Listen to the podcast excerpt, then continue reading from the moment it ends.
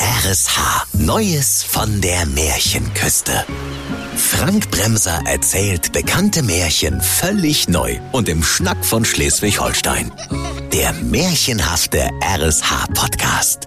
Heute Der Gnom vom Schleswiger Dom. Es war einmal vor sehr, sehr, sehr, sehr, sehr, sehr, sehr, sehr, sehr, sehr, sehr, sehr langer Zeit an der schleswig-holsteinischen Märchenküste, als der Froschkönig noch Locken hatte, da lebte im beschaulichen Schleswig-Düsterdeich der lustige Witwer Werner Wolfram mit seiner lustigen Witwe Waltraud Wirsing in ihrem hübschen kleinen Wochenendhühnerstall an der Bushaltestelle Hühnerhäuser.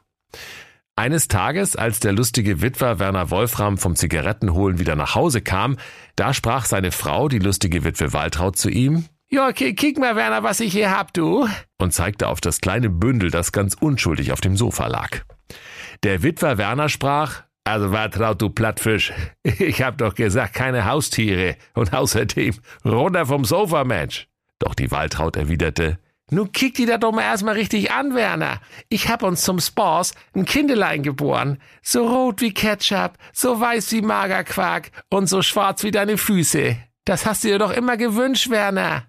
Ach du nutzloses Weib, Mensch, sprach der Werner. Hast du Krabben in den Ohren? Ich wollte ein Kind, so rot wie die Feuerwehr, so weiß wie der weiße Riese und so schwarz wie Straßenbahn fahren. Äh, Und außerdem, das Kind sieht mir ja überhaupt nicht ähnlich. Naja, außer vielleicht meine Füße hat er, ne? Das Kindelein strampelte indessen auf der Couch, spuckte kleine Spinatfontänen und glotzte den Werner erwartungsfroh aus seinen glänzenden Karpfenaugen an, die sich irgendwie mehr bei den Ohren als im Gesicht befanden. Da öffnete sich auf einmal knarzend der Kleiderschrank und heraus sprang der Küster Mirko Dorschkop, der Hausmeister des Schleswiger Doms. Na sowas, Mirko, was machst denn du hier? fragte der Werner ganz erstaunt, und der Küster sprach, Hä, wer ich? Nix. Ich bin quasi gar nicht da, also, äh, ich, äh, da fällt mir ein, ich muss los. Tschö mit Ö. und er zwinkerte der Waltraud noch schnell heimlich mit seinen glänzenden Karpfenaugen zu, die sich irgendwie mehr bei den Ohren als im Gesicht befanden. Dann verflüchtigte er sich so schnell, wie er aus dem Kleiderschrank gekommen war. Also nee, sagte der Werner zur Waltraud, Zufälle gibt's, die gibt's doch gar nicht. Hast das gesehen? Unser Kind sieht ja quasi aus wie der Küster Mirko. Da freute sich die Waltraud, dass ihr Mann von Herzen dämlich war und rief erfreut, Na, also wenn das Kind quasi so aussieht wie Mirko, dann wollen wir es quasi Mirko nennen. Ja, tipptopp Sachverhalt, Waltraud, jauchzte der Werner und taufte das Kind mit einem lauwarmen Glas Grog auf den Namen Quasi Mirko. Der Quasi Mirko wuchs zu einem stattlichen Gnom heran. Und als es Zeit war, ihn in die Lehre zu geben, da brachten die Waltraud und der Werner den Jungen zum Schleswiger Dom und stopften ihn in die Babyklappe. Dort fand ihn der Küster Mirko Dorschkop und sprach, Was für ein hübsches Kindelein, die Augen auf halb acht, genau wie ich. Der, der wird ein guter Glöckner werden. Der, der schielt ja dermaßen, der kann ja gleich drei Glockenseile gleichzeitig im Auge behalten. Und als die Lehre des Quasi Mirko nach sieben Jahren beendet war, da bekam er von seinem Lehrmeister feierlich seinen eigenen Gummibuckel überreicht. Indessen war im prächtigen Königsschloss die totale Langeweile ausgebrochen. König Henna Kotlet, der Panierte, flezte in seinem diamantverzierten Feinrippunterhemd auf seinem Thron aus purem Gold und motzte vor sich hin. Ach, shit in de Büchs ist mir langweilig. Ist mal wieder Zeit für ein schönes Volksfest mit Starkbieranstich, Losbude, Kinderballett und Hexenverbrennung. Da meldete sich der hochsensible Henker Henk Henkel und sprach, Oh nee, also Hexenverbrennung ist doch voll Mittelalter. Können wir nicht mal was Zeitgemäßes machen? Ich verstehe die Frage nicht. polterte König Henna Kotlet ungehalten. Hexenverbrennung ist doch mit Holz. Das ist doch 100% Öko. Und außerdem muss ich dauernd hier dran denken, dass ich der König bin. Was ich sage, wird gemacht und basta. Bums aus. Ende der Durchsage. Da musste sich der hochsensible Henker fügen und Holz für den Scheiterhaufen herbeischaffen. Doch alsbald stand er wieder vor dem goldenen Thron seines Herrn. Äh, hochverehrter in Butterschmalz gesottener König Kotlet. Also der Scheiterhaufen wäre jetzt soweit. Allein wir haben keine Hexe. Die Gebrüder Grimm haben alle Hexen aus Kostengründen schon verfeuert, äh, äh gefeuert.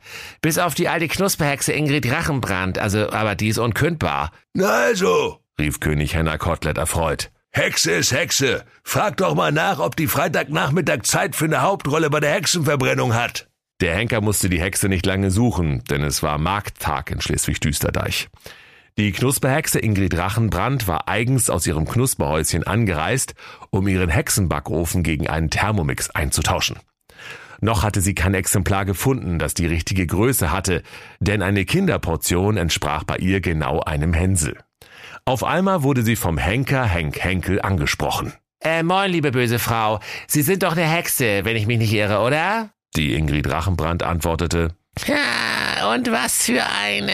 Ich könnte dir ein Ei an Kopf hexen, so schnell kannst du gar nicht gucken. der Henker Henkel sprach, Äh, schon gut. Also mich schickt der König Kotlet. Ich soll Sie fragen, ob Sie vielleicht Freitag bei der Hexenverbrennung einspringen könnten. Also einen eigenen Scheiterhaufen müssten Sie nicht mitbringen. Ich habe für alles gesorgt. Äh, wie wär's? Wäre doch mal was anderes, oder? Da wackelte die Ingrid Rachenbrand gefährlich mit dem Kopfe, wie es in Grimms Märchen die Hexen immer tun, obwohl niemand auf der Welt weiß, warum. Dann zischte sie böse. Na, Hexenverbrennung? Da muss ich mal ganz kurz drüber nachdenken. Nein, vergiss es. Hau ab, du Klapskalli. Doch der Henk Henkel sprach, Na gut, das lasse ich mal als freiwillige Meinung gelten. Und sogleich stülpte er der Hexe einen weihwassergetränkten Kartoffelsack über ihren Buckel, band den Sack zu und schleifte die alte Hexe direkt auf den Rathausmarkt, wo der Scheiterhaufen schon wartete. Als es Freitagnachmittag war, da lief alles Schleswiger Märchenvolk auf dem Markt zusammen. Der böse Wolf bot Geißlein Bratwurst feil, die Bremer Stadtmusikanten krakeelten zum Tanze und der weiße Riese kam auf seinem Riesenrad angeradelt. Die Stimmung auf dem Volksfest war glänzend und ausgelassen. Und alle freuten sich auf die heiße Performance des Stargastes Ingrid Rachenbrand. Und als es drei Uhr geworden war, schnallte sich quasi Mirko, der Gnom vom Schleswiger Dom, seinen Gummibuckel um und kletterte behende die 777 Stufen des Glockenturms hinauf, um dem Schleswiger Märchenvolk eine Kostprobe seiner Glöcknerkunst zu geben. Einem Hochseilartisten gleich schwang er sich in die zahlreichen Glockenseile und turnte daran wie ein Schimpanse nach dem Genuss eines Zentners Zucker. Sein Geläut war virtuos. Und nach einem 80er Jahre Medley intonierte der Glöckner quasi Mirko noch die Mittelalter Top 50 mit Hits wie Geronimus Ferdilek, 99 Schweineblasen und dazu Roland Kaisers Hungerklassiker Warum hast du mich angenagt? Und der hochsensible Henker entschuldigte sich höflich mit dem Hinweis, dass es ja sowieso gleich vorbei sei. Oben angekommen wurde der Sack geöffnet und das Volk jubelte, als die alte Knusperhexe Ingrid Rachenbrand ihrem Sackleinengefängnis entstieg. Und die Hexe Rachenbrand sprach, Glotzt nicht so blöde. Für mich ist das auch die erste Hexenverbrennung. der Henker verlas das Urteil. Äh, also im Namen seiner Bombastizität, König Henner Kotlet, dem Panierten, soll diese Hexe schmoren. Denn Mittelalter ist kein Wunschkonzert.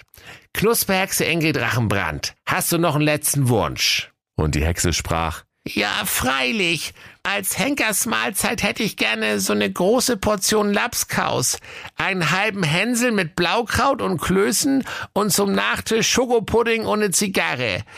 Und außerdem möchte ich noch einmal im Schleswiger Dom zum großen Administrator im Himmel, dem lieben Steve Jobs, beten, auf dass er mir meine Programmierfehler vergebe. Ja, das, das, das kann ich mir nicht alles auf einmal merken. sprach da der Henker Henk Henkel. Aber Wunsch ist Wunsch, liebe Kinder. Und so wurde die prächtige Haustür am Schleswiger Dom geöffnet, damit die Hexe noch einmal beten konnte. Der quasi Mirko baumelte währenddessen nasebohrend am Kronleuchter im Kirchenschiff und sah sich das Treiben von oben an.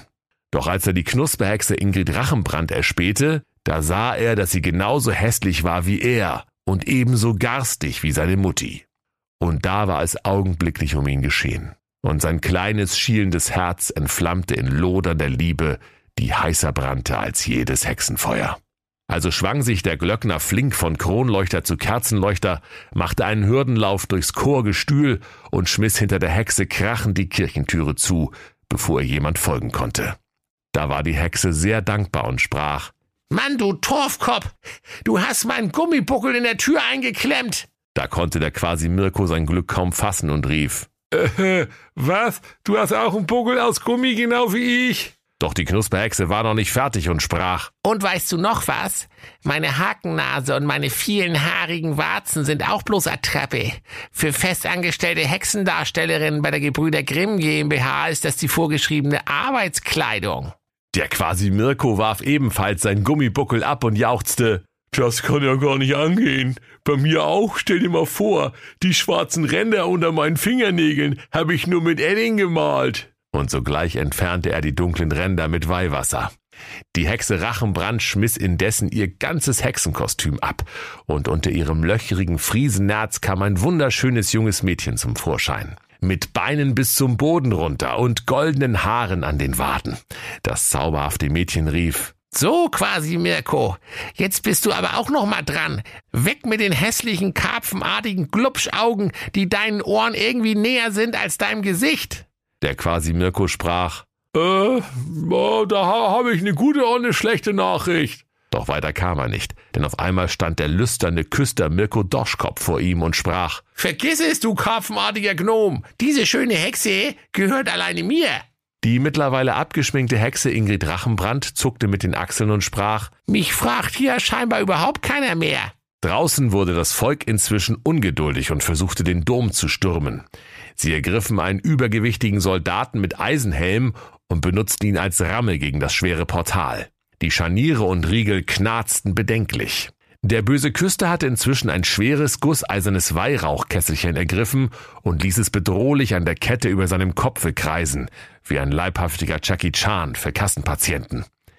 Der quasi Mirko trat sogleich den Rückzug an, um nicht das schwere Kesselchen an den Dötz zu bekommen und hangelte sich wieder am Kronleuchter empor in Richtung Glockenturm. Doch der Köster Dorschkopf verstand sich ebenfalls aus Glöcknern und schaukelte dem quasi Mirko wie ein Mittelalter-Tarzan am Altarvorhang hinterher. Hör mal zu, das ist meine sexy Hexe, rief der Küster und holte mit dem Weihrauchkesselchen zu einem kräftigen Hieb aus. Doch der quasi Mirko erwiderte, Mach mal deine Augen zu, dann siehst du, was du kriegst. Während das qualmende Weihrauchkesselchen bereits direkt neben seinem schielenden Schädel krachend in die Wand einschlug. Immer weiter stiegen die beiden empor, bis sie schließlich im Glockenturm angekommen waren. Der quasi Mirko brach sich schnell den Sekundenzeiger der Turmuhr ab, um damit zu fechten. Bis heute hat der Schleswiger Dom deshalb keinen Sekundenzeiger mehr. Die Menschenmasse vor dem Dom wurde indes ungeduldig und schrie, Für uns ist auch sechste Stunde, wir wollen auch bloß nach Hause, Hexe her oder Geld zurück. Indessen begannen die Glocken des Schleswiger Doms wild durcheinander zu läuten, weil sich nun die beiden Kontrahenten Küster und Glöckner fuchtelnd und fechtend von Seil zu Seil schwangen und sich um die schöne Knusperhexe schlugen. Irgendwann bekam der quasi Mirko mit seinen langen und kräftigen Glöcknergriffeln den Hals des bösen Küsters Mirko Dorschkopf zu fassen und drückte zu. Der böse Küster lief blau an und seine Karpfenaugen quollen hervor, dass es einen echten Froschkönig neidisch gemacht hätte. Mit letzter Kraft röchelte der Böse.